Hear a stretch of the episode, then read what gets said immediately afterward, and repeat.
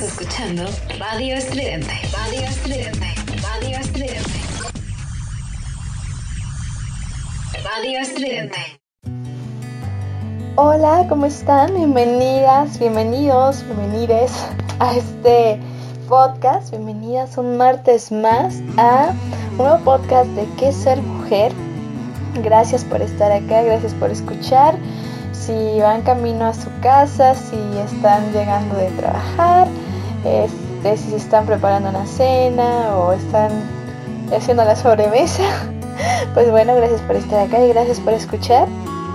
Y el día de hoy vamos a hablar de un tema. Ya están regresando, ya estamos regresando a clases. Esto me parece muy bueno, me parece muy bien que se está reactivando la ciudad, ¿no? Ya viene la vacuna, ya otra vez podemos ir regresando poco a poco a nuestras actividades, vemos más movimiento en la calle y viene el regreso a clases, ¿no? Paulatinamente se han ido incorporando primarias, secundarias, prepas, este, clases universidad, esperemos que para el semestre que entra poco a poco se van a ir eh, reintegrando las actividades, ¿no? Finalmente sabemos que el encierro pues eh, puede llegar a un punto en el que no es tan sano y que las clases a distancia pues como siempre tienen sus ventajas y sus desventajas porque pues si bien ya no tenemos que trasladarnos tanto, también hay que decir que estar es, es un poco complicado el estar en la computadora aprendiendo porque pues no solamente la atención, el desarrollo, eh, incluso para las clases prácticas ha, sido todo un, problema, pero bueno, a mí me interesa hablar el día de hoy. Me gustaría compartirles una información que me parece muy muy valiosa para ahora que van a regresar a las clases, para ahora que se reincorporan saber cómo reintegrarnos de una manera sana, haciendo valer algo muy vital, pero que normalmente es algo que pasa desapercibido. Que no solamente es el respeto, la equidad, es una buena relación dentro de las aulas, sino aprender a hacer valer nuestros derechos como estudiantes, como mujeres y como alumnas pero aprender a hacerlo desde, desde lo que está este, en, la, en la ley, desde lo que está en el manual, desde lo que ya muchas veces a mí me parece, y, esto me parece muy importante porque muchas veces eh, dentro de las aulas hay bullying, hay acoso, este, sabemos que no todos los profesores y profesoras están capacitados para enseñar. No todos los profesores y profesoras tienen vocación. Sabemos que el, lugar del profesor y profesora en México puede ser muy mal pagado, puede incluso también estar sometido a intereses políticos, a intereses económicos, a corrupción dentro de las mismas escuelas. Sabemos que hay profesores que permiten violencia dentro de las aulas. Sabemos también que hay compañeras y compañeros que no siempre también se manejan con un código de ética adecuado. Y, y, por eso me parecía muy importante hablar de este tema, porque a lo largo del tiempo académico que yo llevo, desde la primaria, que yo creo que es donde ya uno va teniendo un poquito más de memoria, hasta lo que es la universidad, debo decir que yo me he encontrado muchas veces con maestras con maestros y con compañeras y compañeros que no tenían ni siquiera una conciencia de lo que implican los derechos humanos, vamos a dejarlo así, ¿no? Y si uno se va metiendo un poquito más en la parte, vamos a irnos solamente ahorita a la parte legal. Me doy cuenta que los derechos se atropellan, pero o sea, es el pan de cada día. Y es importante poner límites y darnos cuenta y hablar de esto, porque es como los pasos que se necesitan para llegar a una conducta más sana, a un desarrollo más equitativo, más amable, y que realmente nos permita formarnos desde un lugar sano, ¿no? Eso, desde, desde un lugar digno, íntegro. Entonces, pues vamos a empezar. Yo quisiera preguntarles antes de empezar, yo estoy segura, ¿cuántos de ustedes no han sufrido algún tipo de acoso, desde algo, que haya sido algún, maes, algún maestro, algún prefecto, algún compañero dentro del salón, si me está escuchando por ahí algún chico, ha recibido acoso de alguna maestra, sé que es menos común, no quiero decir con esto que no suceda, pero es mucho menos común, es más común que los eh, profesores hombres acosen alumnas. Y, híjole, las estadísticas son, están, muy cañonas. La verdad es que yo no conozco una amiga que no haya recibido alguna vez acoso de algún hombre en su vida. Ahora, de ese porcentaje, muchas han recibido acoso dentro de la escuela, ya sea de maestros o de compañeros. Y, y, lo peor es que de todo ese porcentaje, la gran mayoría, o sea, 9 de 10, y si no es que a veces 10 de 10, no hemos sabido qué hacer. No hemos sabido cómo reaccionar, no hemos sabido qué decir, no hemos sabido ni siquiera a quién contarle. Y no hemos sabido también siquiera si era necesario contarlo. Si era necesario poner un alto. O si era algo que solamente iba a pasar. O que era algo que en algún momento iba a acabar. Y aquí este punto a mí creo que eh, puede ser determinante para que estas situaciones, porque todo empieza por, por un momento, por una cosa. Y si nosotros podamos poner un alto, es mucho más fácil poder es llegar a ese momento en el que nos, todavía no se ve atropellada nuestra dignidad. Porque la verdad es que es muy difícil. Es muy difícil decir, no es muy difícil poner un alto, es muy difícil también.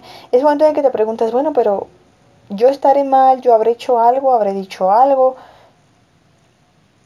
Y también momento en que te preguntas, bueno, pero a lo mejor no lo hizo con mala intención, a lo mejor solo está siendo amable, a lo mejor bla, bla, bla.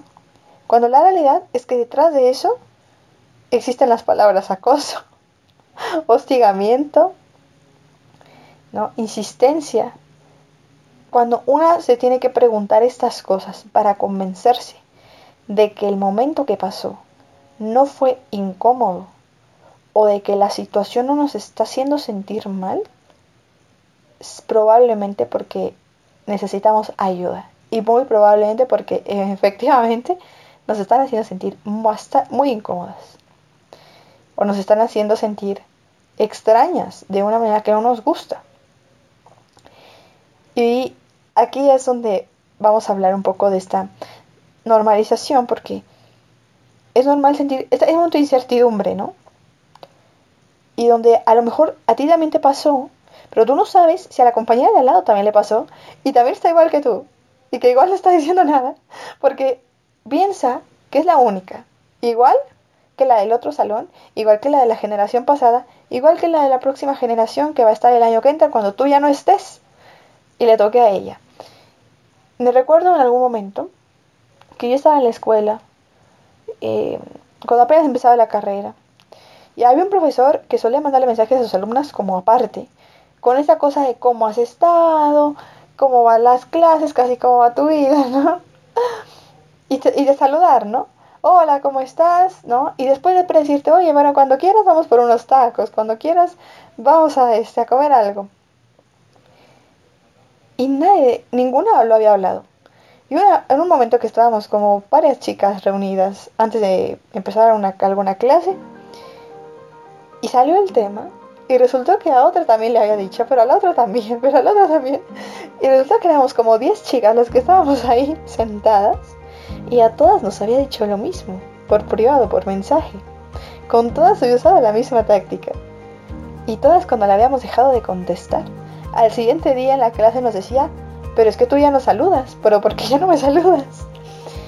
A todas nos había pasado lo mismo, pero ninguna lo había dicho, ninguna lo había hablado entre nosotras.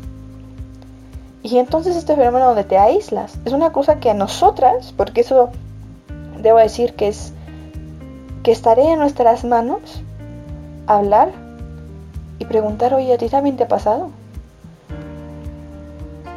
Y entonces darnos cuenta que no es normal, que no está bien y que puede llegar a afectar nuestro desarrollo dentro de la escuela o la clase. Y, y es, en ese momento se rompe la burbuja de decir, oye, a ti también, porque a mí me pasa esto. Vamos a una pequeña pausa. Y yo les quiero dejar con esa pregunta, ¿no? De, ¿a ti también te ha pasado esto? ¿A ti también te han acosado, te han hostigado? ¿Te han violentado de alguna manera? Y específicamente más en estas relaciones de profesores-alumnos o profesores que dan favoritismo a alumnos que a lo mejor pueden ser violentos también. Vamos a una pausa y regresamos acá para seguir hablando de esta situación que, que es necesario empezar reformar las cosas, las conductas y sentirnos respaldadas por nuestros propios derechos humanos, sentirnos respaldadas por la sororidad femenina, pero también sentirnos respaldadas por nuestra valentía y por nuestra valía personal. Vamos a una pausa y regresamos acá para seguir hablando de este tema que, que bueno, me parecía muy necesario ahora que ya estamos regresando a clases. Ya regresamos. Somos ruido. Somos estridente. Somos estridente. Y ya estamos de regreso. Y bueno, yo te quiero hacer algunas preguntas, ¿no? Eh, porque estas situaciones pasan. sí, desgraciadamente, a mí me encantaría decir que todo lo que se está haciendo, ¿no? Este, todo lo que cada quien está haciendo desde su trinchera, yo al hablarles, otras al salir a marchar, otras este, al dar conferencias acerca de estos temas. Yo creo que todas están haciendo grandes cosas para que las conductas cambien, para que las actitudes, para que vayamos transformándonos en mejores personas, en una sociedad más equitativa, más honesta, más consciente, más sensible. Pero esto va a seguir pasando. Porque nada cambia de un día a otro. Roma no se hizo en un día. Como bien dice el dicho. Esto va a seguir pasando. Y hay que estar preparadas. Porque cuando vaya a pasar, es mejor estar preparadas para que cuando vaya a pasar, saber qué hacer. Y saber que no estamos solas. Y yo quisiera preguntarles, si ustedes se han sentido, bueno, en algún momento, algún profesor o alguna profesora, específicamente profesor, porque ahorita, como les decía, nos estamos enfocando más en la relación hombres-mujeres, porque es lo que más se da, es donde ha habido más abuso. Y yo soy mujer. Entonces, viene la primera pregunta has recibido mensajes privados de algún profesor? 2. ¿Has recibido llamadas de algún profesor fuera de, de, de alguna consulta agendada? 3. ¿Has tenido que dejar en visto a algún profesor debido a mensajes insistentes.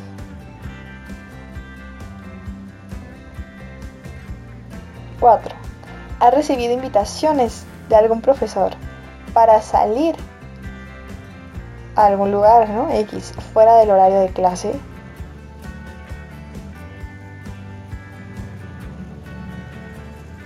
Cinco. ¿Te has sentido incómoda con acercamientos palabras o conductas hacia ti de algún profesor.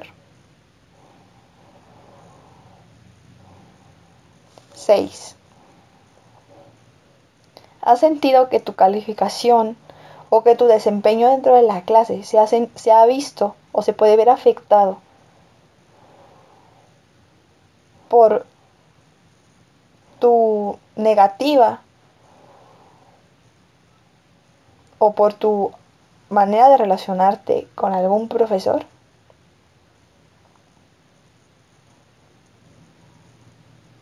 7.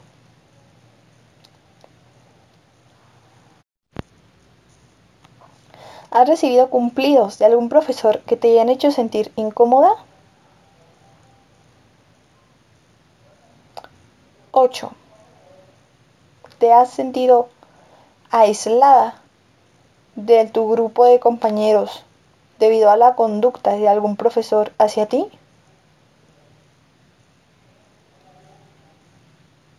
9. ¿Algún profesor se ha acercado a ti de manera violenta? ¿Sí o no? Y 10. ¿Has denunciado las conductas que te hayan hecho sentir incómoda de parte de algún profesor? Y la 11 sería, si lo hiciste, ¿crees que fuiste escuchada y que realmente se tomaron acciones para favorecerte a ti, que tú te sintieras protegida? ¿Sí o no? Si realmente se tomaron acciones, si realmente se hizo algo, se corrió al profesor, lo sancionaron, te cambiaron de grupo, no lo sé. ¿Sí o no? Y ya, con eso cerraríamos. Pero como pueden ver esas 11 preguntas, si ustedes contestaron sí a más de 5, pues es más que obvio que en algún momento de su vida pues han recibido acoso de parte de algún profesor. Que han, de alguna manera, han pues sí, desafortunadamente, pasado por alguna etapa en la que en su vida académica se haya visto un poco afectada por la conducta del profesor hacia ustedes.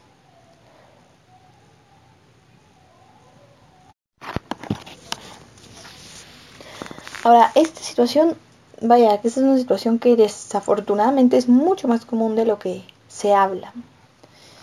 Y yo solamente quisiera decirles que si están en esa, que si están ahorita pasando por una situación de esas, hablen, díganlo, díganselo a su mamá, díganselo a su mejor amiga, díganselo a alguna maestra a la que le tengan confianza, díganselo a, a su papá, a su hermano, a su hermana, pero háblenlo. Cualquier cosa que haga un maestro o maestra, porque también puede pasar, que las haga sentir incómodas es una señal de que algo no anda bien, de que necesitan ayuda, de que están vulnerables. Y cualquier momento, de verdad, cualquier momento es bueno para pedir ayuda. No necesitan esperar a que pase alguna cosa terrible. No necesitan esperar a que todo esté bien. No necesitan esperar estar fuertes. A veces uno no siempre está fuerte cuando necesita ayuda. A veces uno no siempre es, uno no siempre es capaz de decir yo puedo sola, yo sé qué hacer, yo lo tengo todo bajo control. A veces uno no sabe qué hacer y eso es normal. Y se puede sentir una muy sola. O tonta y decir, bueno, pero es que porque yo dejé que este maestro me hablara de esta forma, ¿por qué no le dije nada antes? Si alguna está pasando por cualquier situación, Puede ser desde un mensaje, desde una serie de, de, alguna cosa que ustedes digan, es que esto ya no me gusta, no me gusta cómo me habla, no me gusta lo que me dice, mm, lo que sea, de verdad.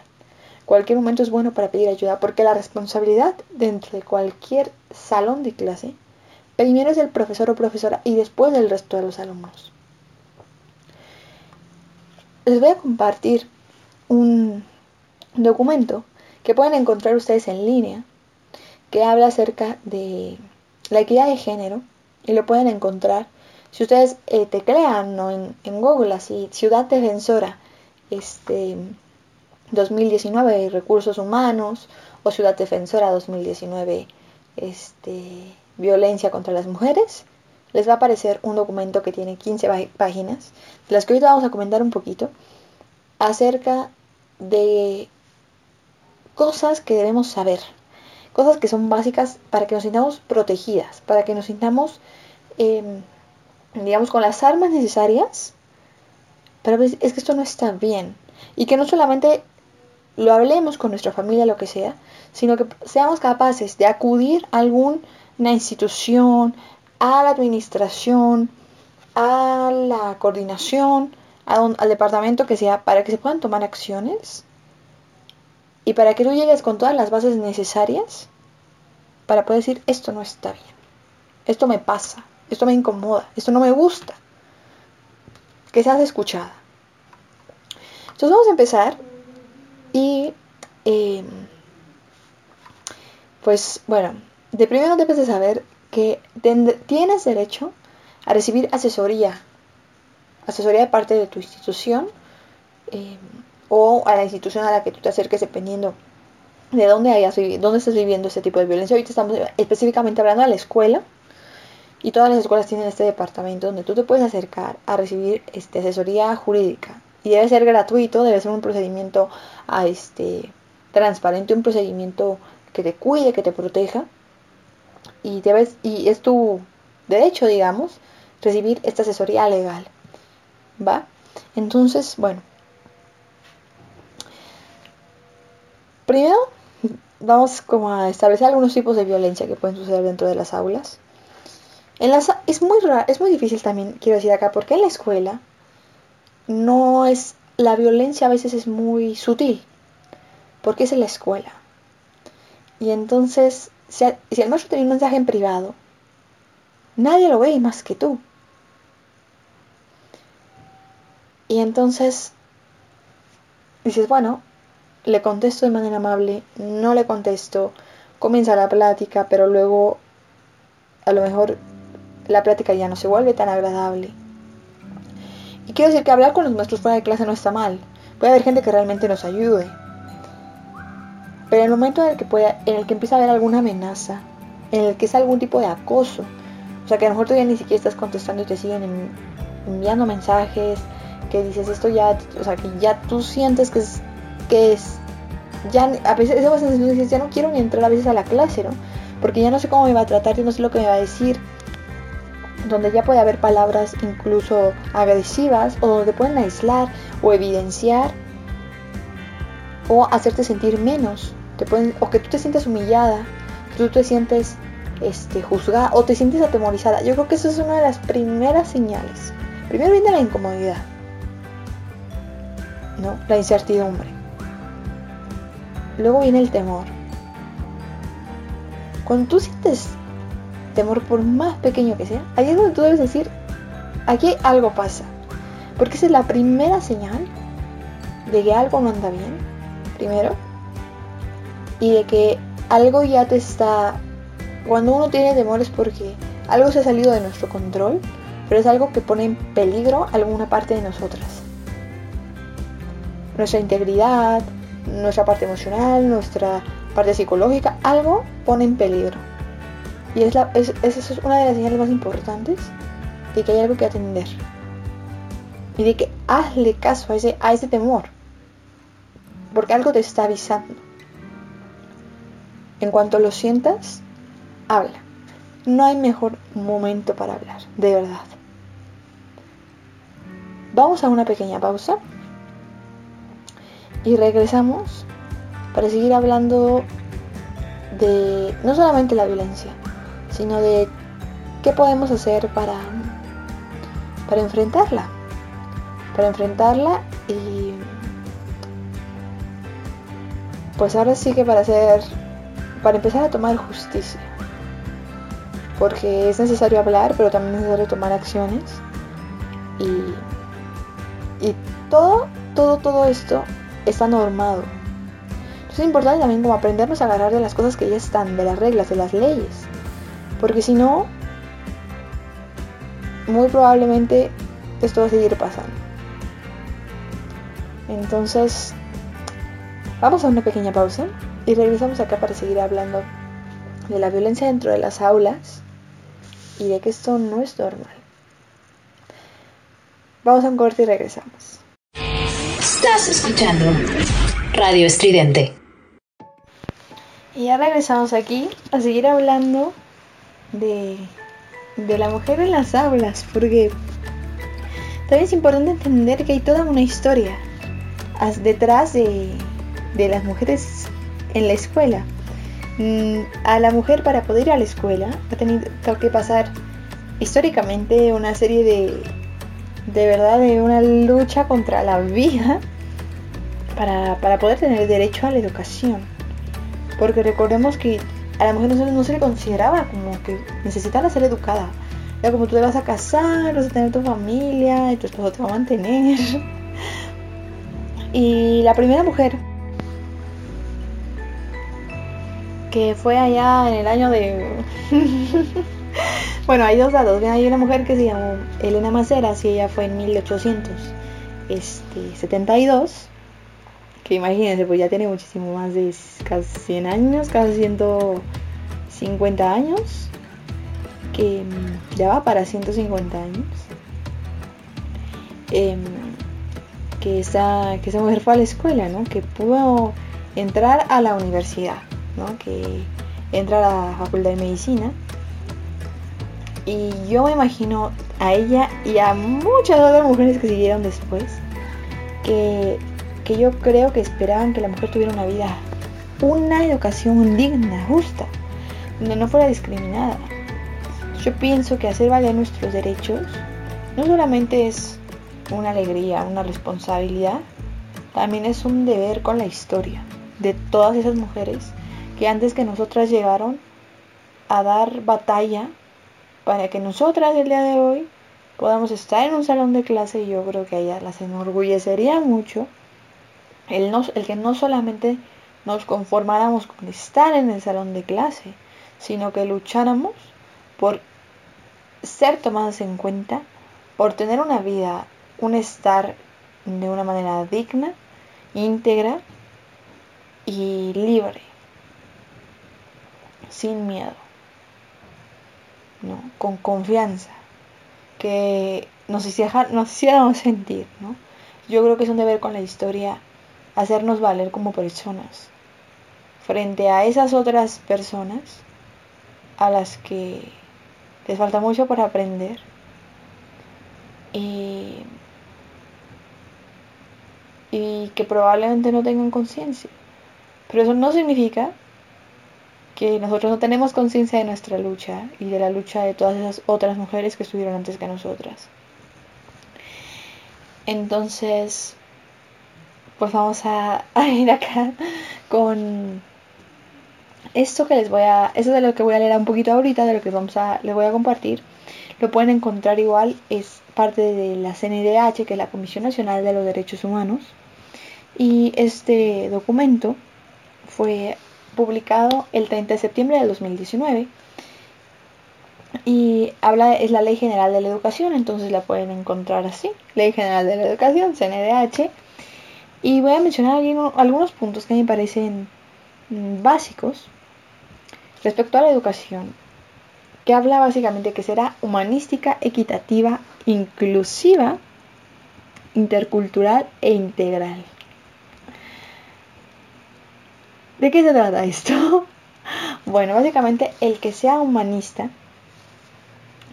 em,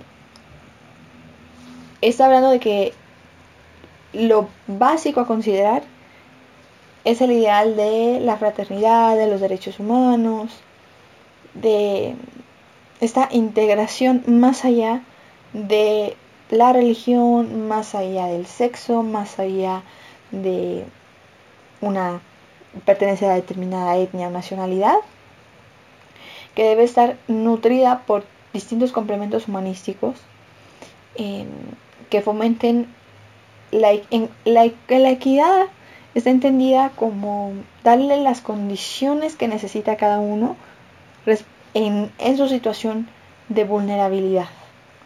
Porque todos estamos en una situación, en, una, en algún punto en una situación de vulnerabilidad social. Entonces, teóricamente, ¿verdad?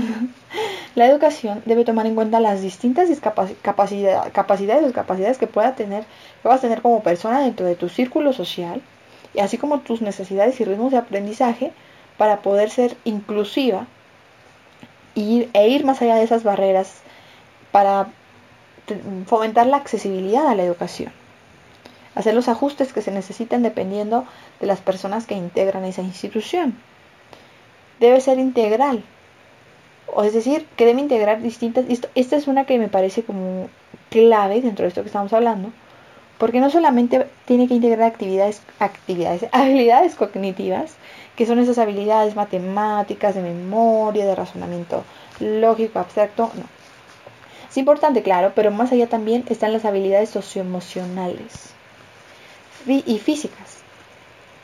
Pero aquí la palabra socioemocional me parece como la clave para entender por qué sí es una responsabilidad del profesor y por qué no es tuya si en algún momento te tocó ser la alumna acosada o la alumna que no supo qué hacer.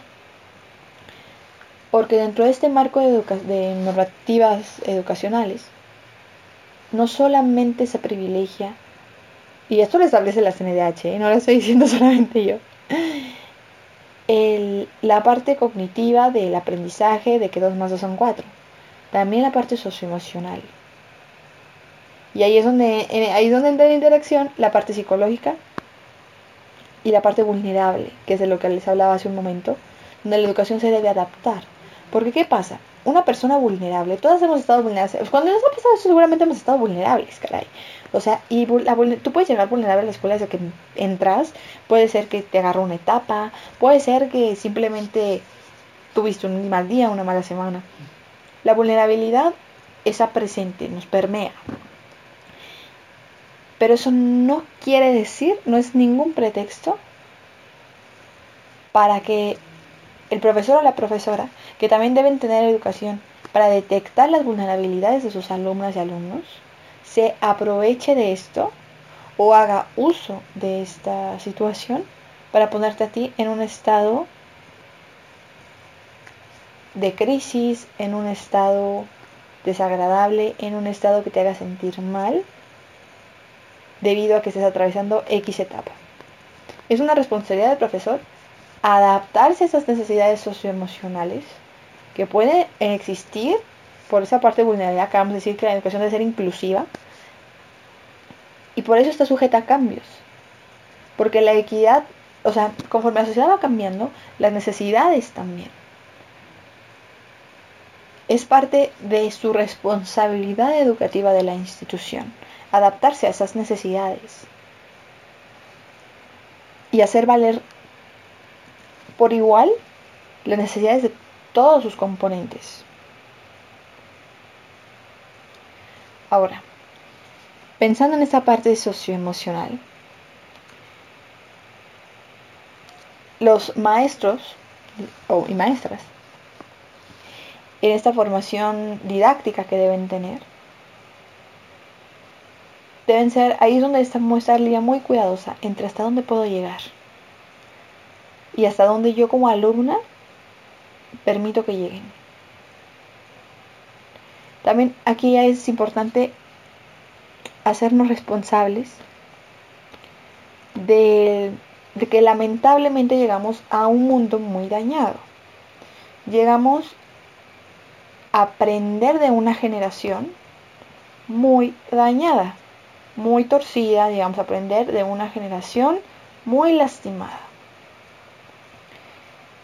Y nuestra responsabilidad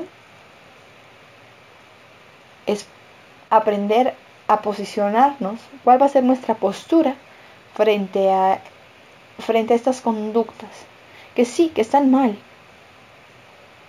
No quiero decir, no las estoy justificando, pero es importante darnos cuenta de nuestra responsabilidad en todo esto para poder tener acciones claras. Y que no te dé pena ni miedo ir a tu con tu con tu maestra o a tu a la dirección o a la administración y decir, este maestro me está acusando. O decir, este maestro me hizo sentir mal, este maestro intentó besarme o intentó tocarme o este maestro está intentando hablarme o quiere invitarme a salir y yo no quiero o me está aislando de la clase o este maestro este hizo esto no me gusta o le hizo esto a mi compañera y ella necesita ayuda.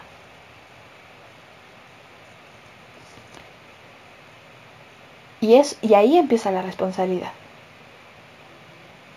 Ahí empieza el cambio. Ahí empieza, ahora sí que, la lucha y la batalla. Porque si tú hablas, hablas por todas. Hablas por todas las que en algún momento no pudimos hablar porque teníamos miedo, porque estábamos cansadas, porque no sabíamos qué, qué hacer o quién decirle. Hablas por muchas que no pudieron hablar, porque no sabían cómo. Así que si tú encuentras el cómo, créeme que es como si le dieras alas a todas esas chicas que en su momento no sabíamos nada, que no sabíamos qué hacer. Y que quizá cuando supimos qué hacer, ya había pasado el momento, ya era muy tarde, ya no teníamos pruebas. Y ya era otra cosa y uno al final dice, bueno, ¿ya para qué? Pero esta persona que probablemente hizo eso una vez, lo va a, lo va a seguir haciendo hasta que hasta que de verdad tenga un alto. Y no se lo vas a poner tú, se lo va a poner alguien más grande que esa persona. Y ya sea que lo despidan de su trabajo, que lo den de baja, que le den una sanción, lo que sea. Pero digamos que ya el tomar esas medidas le corresponde a la institución. Pero es importante ser la responsable, porque uno piensa, bueno, a, a mí me, me están acosando ok, ¿qué, hice yo? Pero una persona que te acosa te ha acosado a muchas otras antes. Y son prácticas que se van normalizando, desafortunadamente. Vamos a una pausa y regresamos acá porque ya hay muchas instituciones, ¿eh?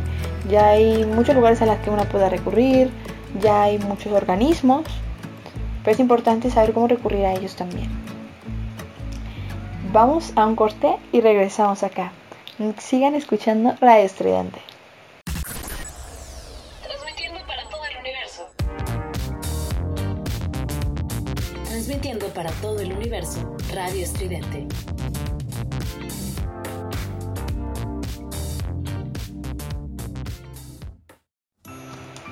Y ya regresamos a Radio Estridente, ya regresamos acá a este podcast de qué ser mujer, hablando de la violencia en las aulas.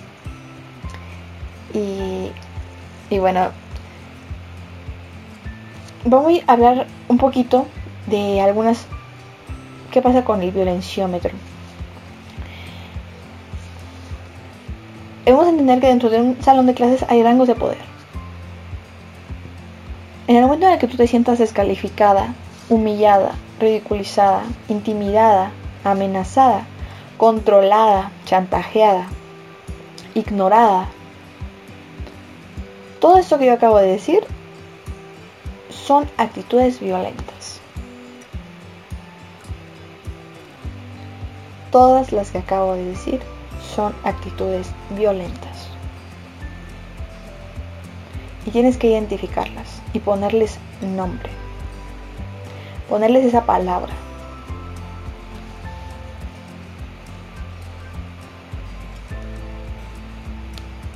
No es fácil, no es agradable, pero es necesario para que puedas saber qué hacer, para que lo puedas hablar, para que no te siga pasando y para que si nunca te ha pasado que yo espero entonces que jamás te suceda,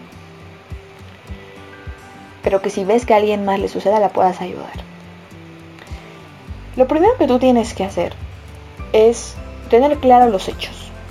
Bueno, no, no, antes de eso, lo primerito que antes de tener claro los hechos, tienes que tener pruebas. Yo entiendo que la palabra debería, la palabra de nosotros ser más que suficiente para decir, oye, esto es una prueba, esto me pasó, y el yo te creo debería traspasar fronteras. Pero lamentablemente vivimos en un sistema muy burocrático, un sistema muy corrompido y corrupto, en el que se necesitan pruebas para que se tomen acciones. Y aún así a veces es complicado. No es imposible, pero, eh, pero es, eh, tiene lo suyo. Ten capturas de pantalla de las conversaciones. Guarda las fotografías, los correos, las llamadas.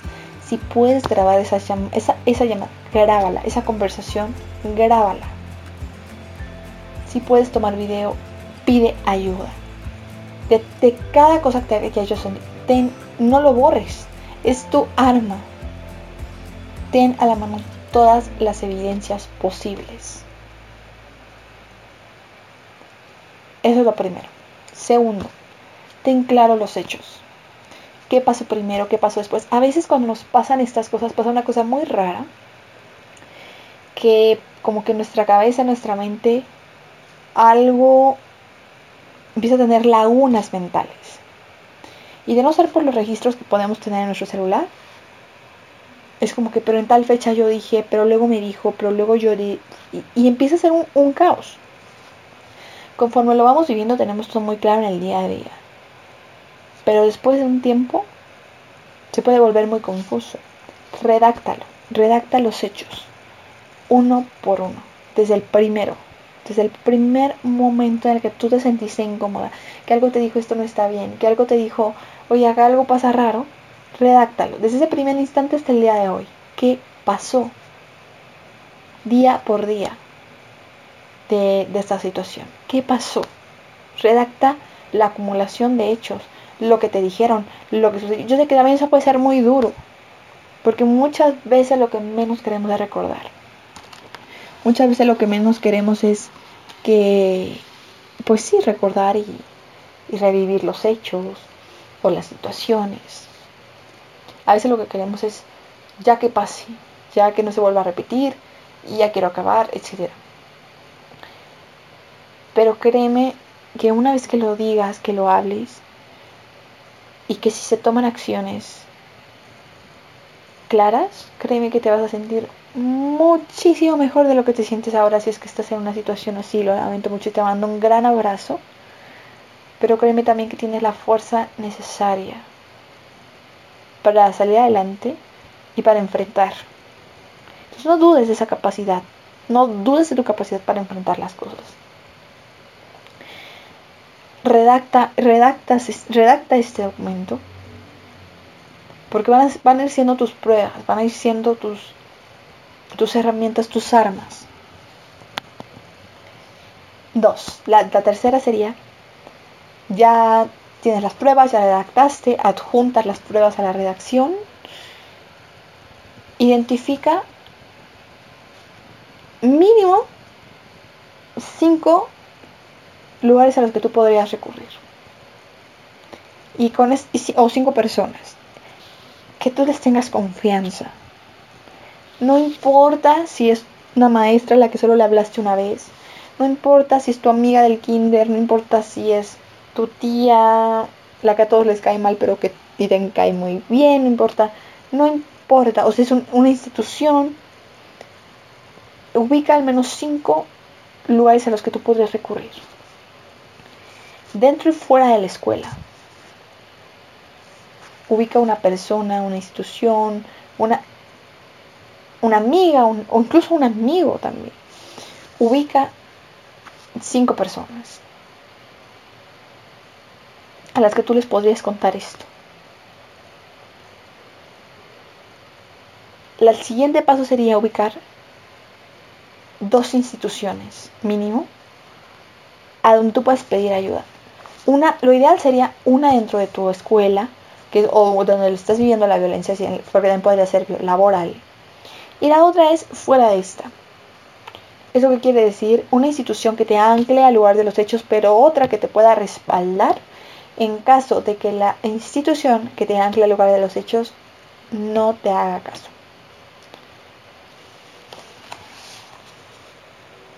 Número, esa sería como la número 4. Número 5. Habla con estas instituciones. Llega el momento de acercarte. Ya para esto ya tienes un proceso de tener los hechos claros, de contárselo a alguien. Es muy importante que no hagas esto sola. Yo sé que a veces queremos ser la mujer maravilla y decir yo las puedo todas, pero hasta la mujer maravilla necesita ayuda. Es muy importante que no hagas esto sola. Que acudes con una persona de confianza a pedir a informes, que te acompañen en tu proceso emocional, principalmente, y psicológico. Que tú le vas a contar cómo te sientes, cómo te vas sintiendo, qué ha pasado. Es muy importante que te acompañes de alguien en ese proceso emocional psicológico porque va a ser tu apoyo en los momentos en los que tú sientas incertidumbre, que sientas lagunas, que sientas que las cosas no están claras. Va a ser tu ancla. Ahora sí, ir a la institución, preguntar, decirle, bueno, me pasó algo, me pasó esto, ¿qué puedo hacer? Normalmente lo que va a pasar es que te van a pedir preguntar si tienes pruebas, qué pasó, te van a pedir que lo redactes, que hagas una carta, un escrito, donde expliques qué pasó, cuáles fueron los motivos, en qué fecha sucedió todo esto, quién fue, cuáles eran las circunstancias, cómo te afectó a ti. Y por último, ¿qué estás exigiendo? ¿Qué buscas con esto? Pregúntatelo a ti. Eso es bien importante porque este va a ser tu motor para que tú hables o no. Incluso puede ser el motor para que decidas hacer algo. Piensa, ¿por qué quiero tomar acciones? ¿Por qué, ¿Por qué quiero ah, compartir esto? Y es válido lo que sea. Puede ser porque de verdad quiero venganza. O sea, no, no quiero decir venganza, pero realmente quiero justicia. O sea, quiero justicia. Quiero que se tomen acciones contra esta persona y que la den de baja y que la saquen. O quiero cambiarme de profesor. No quiero volverla a ver. Quiero que me deje en paz. Quiero que no le pase a alguien más. Quiero que se sepa lo que esta persona hace lo que tú sientas. es muy importante que tengas claro, porque ahí está la perseverancia de seguir con este tipo de procesos que a veces pueden ser un poquito mm, engorrosos por lo largo que pueden llegar a ser. Y la última, ahora sí que es acudir al lugar con los documentos que te hayan pedido, con lo que te hayan pedido llevar, redactar, lo que te hayan preguntado y emprender un proceso legal en el caso de que lo amerite, o emprender un proceso, este, bueno, todos los procesos son legales, pero con legal me refiero a procesos que a lo mejor pueden ser eh, un poco más em, contundentes y un poquito más complicados, depende del nivel de la agresión también o puede ser un proceso a lo mejor más interno. O sea, con proceso legal que quería decir procesos externos donde impliques ya a lo mejor a la delegación o impliques algún proceso donde intervengan este, jueces, abogados. O puede ser un proceso interno donde a lo mejor la, sí hubo cierto, cierto tipo de daño, pero no fue un daño tan grave, en el sentido que se puede resolver dentro de la institución y a lo mejor es una llamada de atención fuerte porque hay distintos niveles de violencia dependiendo de en qué momento lo detengas. Yo les voy a dejar acá, es, importante que también eh, investiguen, se orienten, deben saber que la orientación tanto en sus escuelas como fuera de instituciones que es gratuita, que tienen derecho a la protección, tienen derecho a que sea tienen derecho a que su caso tenga un seguimiento con perspectiva de género. Es muy importante porque giran distintas circunstancias y detonantes alrededor de un caso que se sigue con perspectiva de género a uno que no. Y les voy a dejar acá algunas instituciones a las que ustedes pueden recurrir. Em, les voy a dejar, hay, hay muchísimas en el documento que les repito, Ciudad, Ciudad Defensora 2019 recursos humanos. Pero hay muchos lugares que pueden. Yo aquí les voy a decir algunos, todos están aquí y pueden, aquí hay incluso más, pero les voy a decir los principales. Uno es em, Estrategia Abogadas de las Mujeres. Lo pueden encontrar en www.semujeres.cdmx.gov.mx, Abogadas de las Mujeres. Otro es el Centro de Investigación victimológica y el apoyo operativo. Y es www.pgj.cdmx.gov.mx guion SIVA con C I V A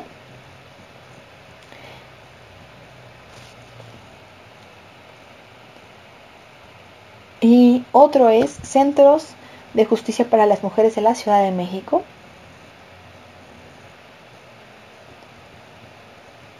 Y en internet lo pueden encontrar en www.pgj.cdmx.gov.mx.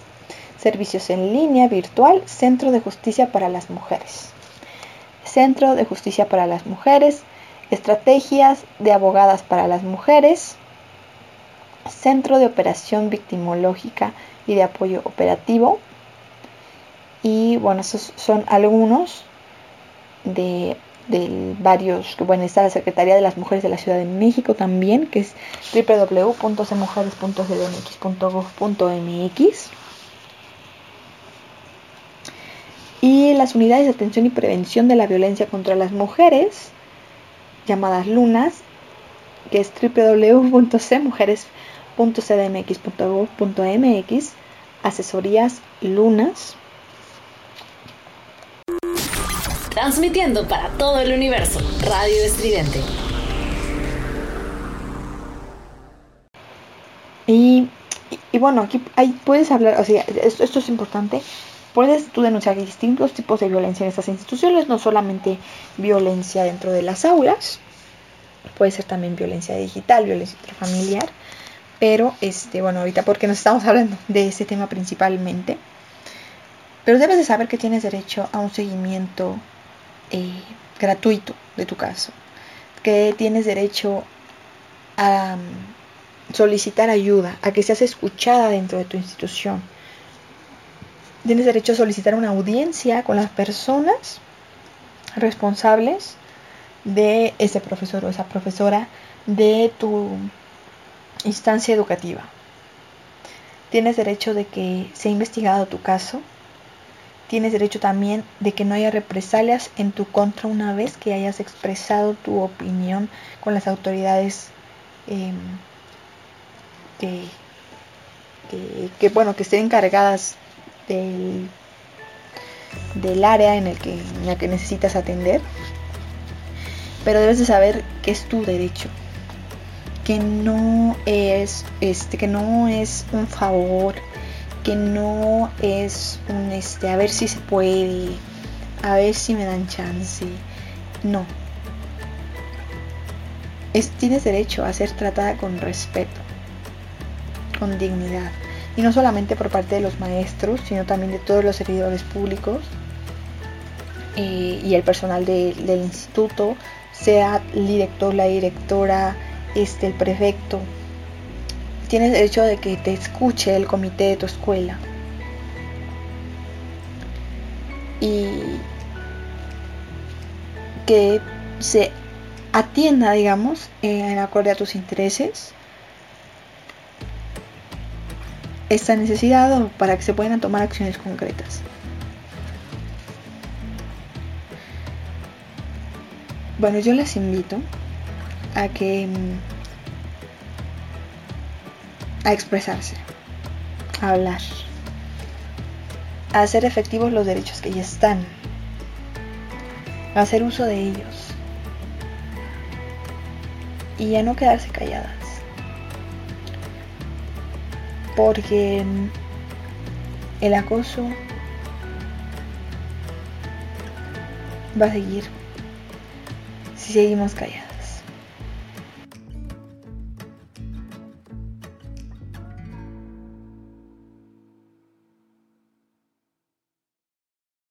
Somos ruido. Somos estridente. Somos estridente. Bueno, gracias por estar acá. Gracias por escuchar. Yo les mando un gran abrazo. Em, recuerden que no están solas.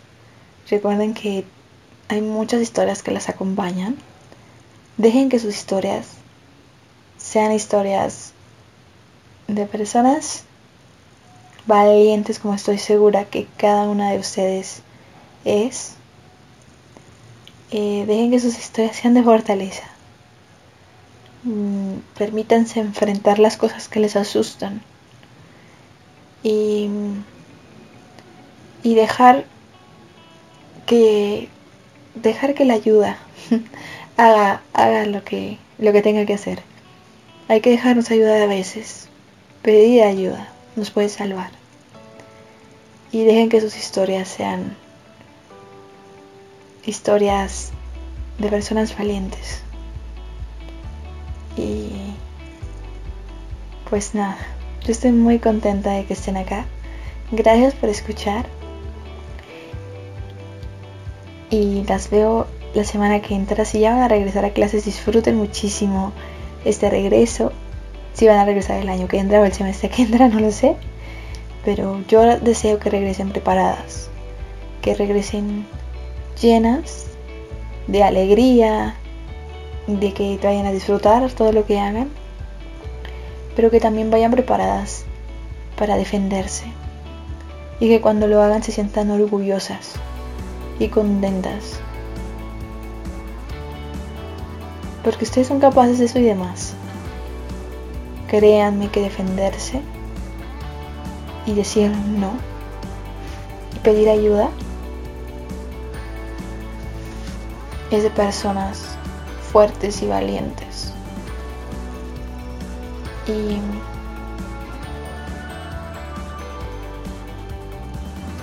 todas para una y una para todas.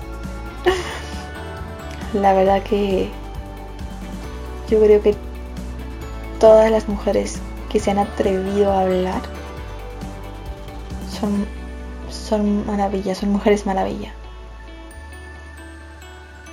todas las mujeres que vulnerables, cansadas, desgastadas o hartas, asustadas, solas, humilladas, aisladas,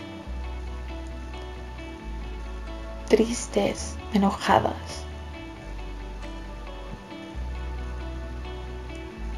lastimadas, que se han atrevido a hablar son maravilla, son mujeres maravilla. Merecen toda mi admiración, mi respeto y las gracias por alzar la voz por todas las que todavía tenemos una historia que contar. Gracias por estar acá. Yo las veo el martes que entra, acá por Radio Estridente. Y si quieren seguirme en redes sociales me pueden encontrar como arroba y pues seguimos con esto de qué es ser mujer. ¿Qué es ser mujer? Yo estoy muy contenta de ser mujer. Y, gracias a todas las que las que me escuchan y que